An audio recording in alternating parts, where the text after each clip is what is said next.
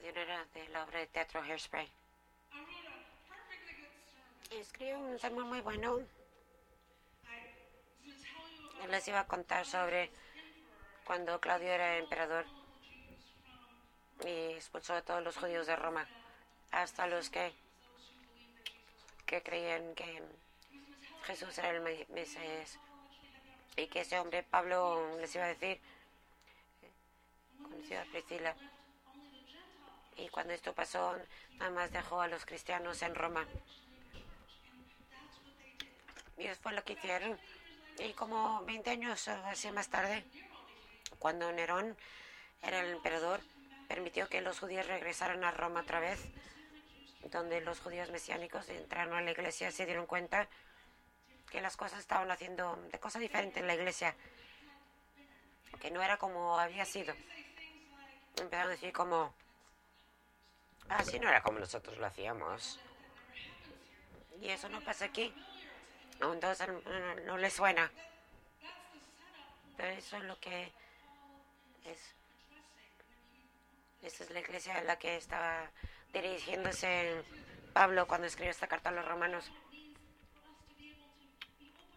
Eh, ¿Qué, qué significa que seamos abiertos, que podamos aprender cosas nuevas, estar alertos a los, a los cambios en el mundo, que para que nosotros como iglesia sigamos siendo relevantes. Desafortunadamente o lamentablemente no es el sermón que Dios quería que yo diera hoy.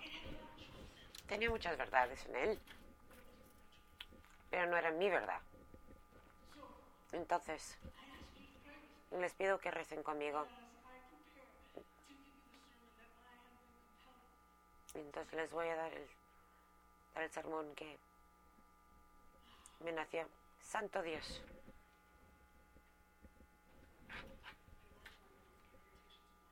Con las palabras y las mediciones en mi corazón sean aceptables ante- ti.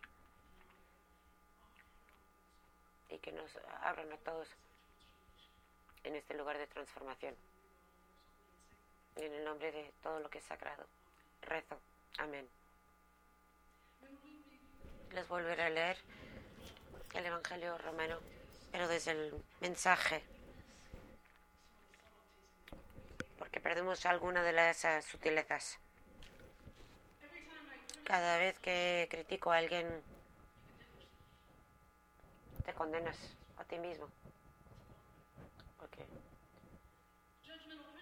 hay que ser, para conocer a uno. Criticar a los demás es buena manera de no ver tus propios crímenes. Pero Dios se da cuenta y te mantiene a lo que te sostiene ahí, en lo que has hecho. No pensabas que, que nada más señalando el dedo a los demás ibas a a distraer a Dios de ver todas las cosas que tú has hecho y de ser duro contigo. Y crees que eh, Dios es un Dios tan bueno que te podrías librar. Tienes que pensártelo desde el comienzo. Dios es amable, pero no es blando. Y con la humanidad nos llevan de la mano y nos llevan a un cambio radical de vida. Romanos 2. 2 a 4. Debo confesar que estoy aquí parada, condenada por este evangelio. Y no había visto la obra teatral Hairspray. Yo no sé cómo Troy, que ha visto todas las obras teatrales. Yo no, no la vi completa, por lo menos. Y cuando la vi,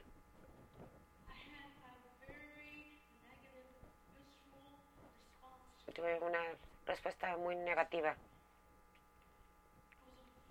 Estaba ofendida del racismo en un- convertidas en una comedia musical. Para mí, el racismo y el sexismo no tienen gracia. Lo vi a través de los ojos de una mujer afroamericana que creció aquí a 100 millas en el este de Texas y que media recortada. Mi niñez era en los años 60. La gente de color debe sentarse en el balcón. Y vi los comentarios racistas y los de niñas gordas. Y me llegó hasta lo más profundo de mi alma. Tuve la oportunidad de comenzar el proceso de sanar. Nada más para que me volvieran a sacar otra capa y sostener otra lesión que a veces que ha sido hasta más profunda la lesión.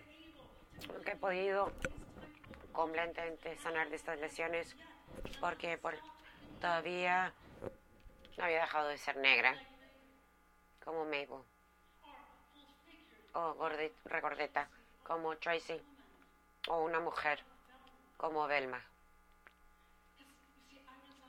Porque yo vivo aquí, en Estados Unidos, un país todavía muy dividido, eh, socioeconómicamente, racismo, sexismo, religioso.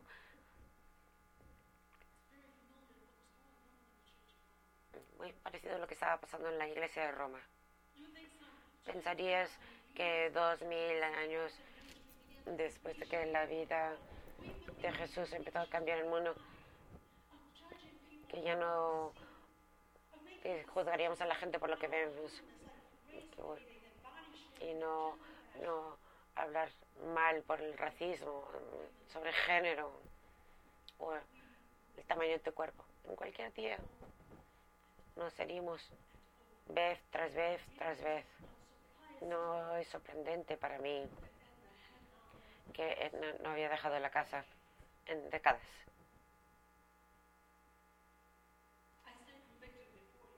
Yo estoy aquí condenada ante ustedes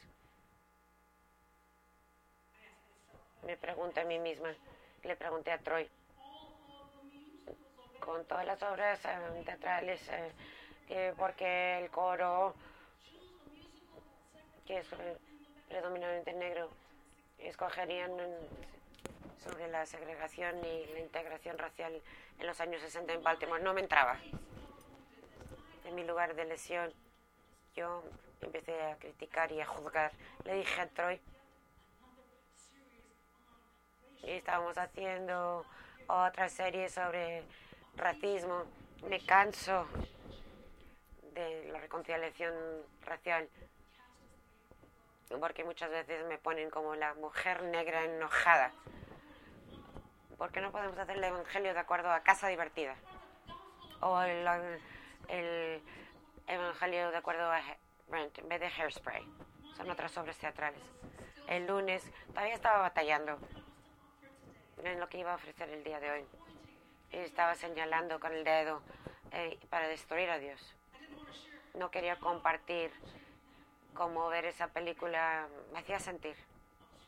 Estaba frustrada, estaba disgustada que demasiado de esa película todavía pasa hoy en día. Sobre todo después de nuestra elección pero sabía que hoy iba a venir pronto y que tenía que tener algo que contarles. Pero desde luego no iba a decirles mi verdad. Sentía demasiado crudo y me dejaba muy vulnerable.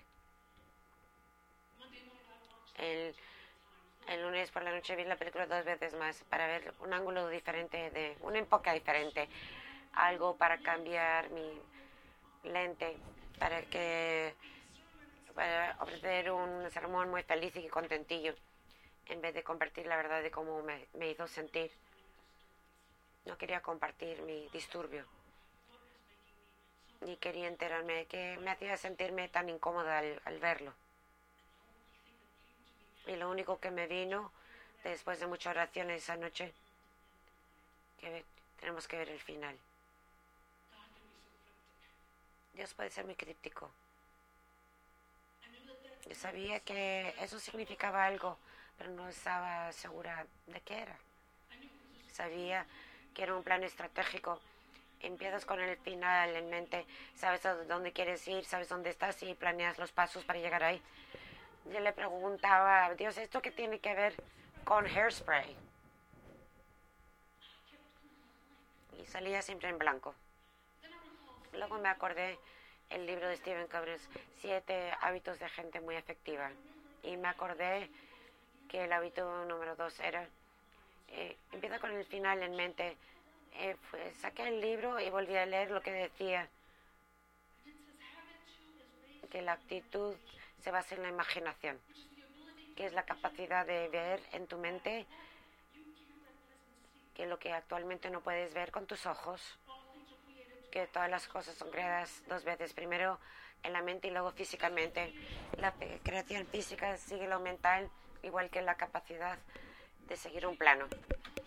Si no haces un esfuerzo de visualizar quién eres y qué lo que quieres en la vida, estás fomentando a otra gente y las circunstancias formen tu vida. Tienes que volver a conectarte con tu propia autenticidad y encontrar tus pautas individuales para acabar lo que puedes expresar y sentirte completado. Bueno, pues eso era una porquería.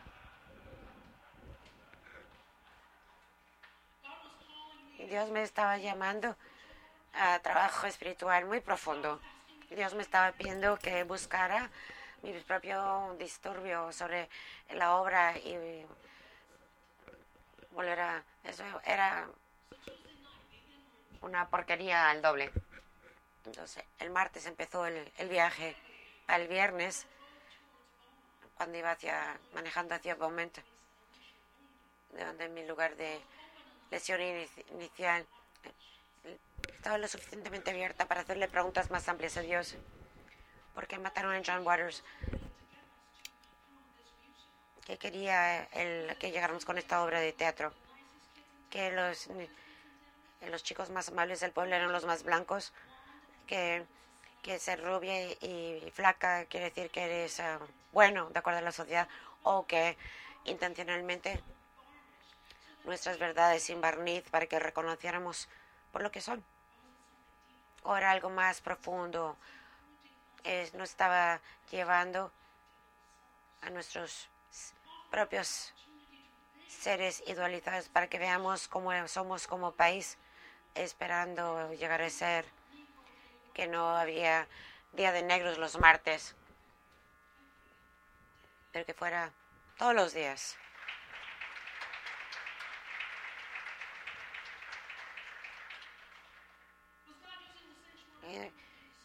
Dios está usando el coro del Santo Año para hacer lo mismo para nosotros aquí en Resurrection. Están tomando esta oportunidad para llamarnos a quién podemos ser. Igual que hacía Pablo con la iglesia romana. Recordándonos y sobre todo recordándome a mí. que dejar nuestros disturbios y nuestras lesiones de un lado. No está retando de hacer el trabajo espiritual profundo que tenemos que hacer para ser, eh, para estar completos. Esas preguntas y posibilidades de sanar a medida que ve esa película otra vez anoche. Si empezamos ah, con el final en mente, si decidimos que de verdad queremos reparadores de la brecha, todos salimos bien. No estoy diciendo que, que hemos tenido todas las conversaciones necesarias para que seamos un cuerpo coherente y equitativo. No estoy diciendo que no estamos moviéndonos lo suficientemente rápido para ser una comunidad querida que yo sé que podemos ser. Lo que sí estoy diciendo es que somos una comunidad de fe que está dispuesta a estar despertada, que todavía nos falta para nombrar las injusticias del mundo en nuestro propio alrededor. Comenzando conmigo misma, compartir nuestras verdades con el uno con el otro, a no ser que nos dé miedo, que si son buenos, malos o feos, para que todos podamos ser transformados espiritualmente. Desde 1981